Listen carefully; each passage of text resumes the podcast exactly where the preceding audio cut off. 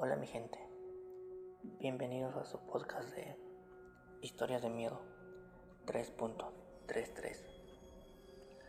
Esta historia es muy antigua y trata de una pareja de recién casados que estaban muy felices de por fin haber hecho su sueño realidad de estar juntos por siempre. Todo comienza cuando la pareja decide comprar una casa e irse a vivir juntos y así formar una familia.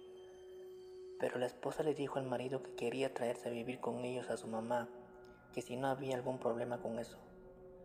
El, el, marido le respondió que no había problema, que si quería podía su mamá quedarse en la habitación que sobraba en la casa, ya que así ella no estaría sola mientras él se iba a trabajar.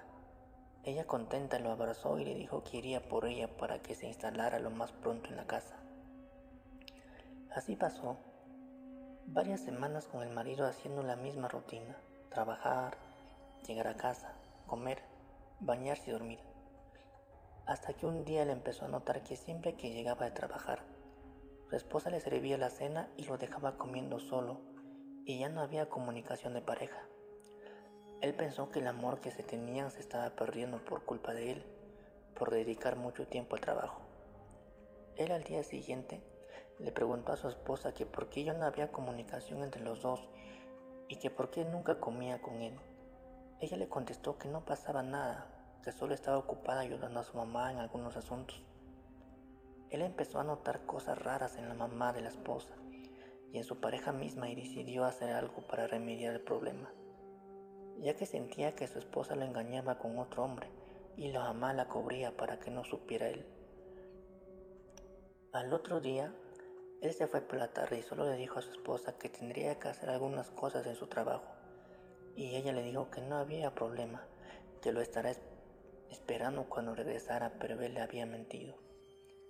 Esa noche, él la vigiló desde afuera de la casa, a ver si notaba algo extraño, pero solo vio que la mamá de su esposa llegaba muy tarde con una canasta de comida tapada con un pañuelo. Él se acercó a la ventana a observarlas y para su sorpresa observó que su esposa y su mamá se desnudaban completamente y hacían un tipo de símbolo en el suelo con veladoras y hierbas que daban un olor muy fuerte. Y la madre de su esposa sacaba del canasto de comida unos recipientes de vidrio con sangre y órganos humanos y entre las dos empezaban a beber y a comérselos.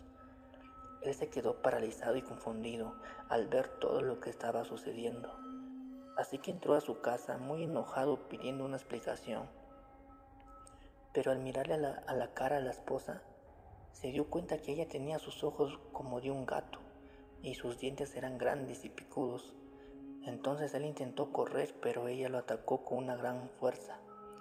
Él le dijo que por qué hacía eso, que qué le pasaba. Entonces ella le contestó que no quería que supiera sobre eso, pero que la verdad aquel ella y su mamá eran brujas y que a él solo lo habían usado para bienestar de ellas, para que la gente no se diera cuenta de lo que eran y así poder por la noche matar a niños y comérselos. Entonces él se la quitó de encima y se fue corriendo a su habitación y se encerró. Fue al cajón y sacó una pistola que tenía de protección. La cargó y fue a la sala donde estaban ella y su madre burlándose de él. Él le dijo a ella que lo sentía mucho, que él sí la amaba tanto y que no era por algún hechizo, pero que no podía permitir que siguieran haciendo lo que hacían. Así que él apuntó a su esposa y le disparó en la cabeza cayendo muerta.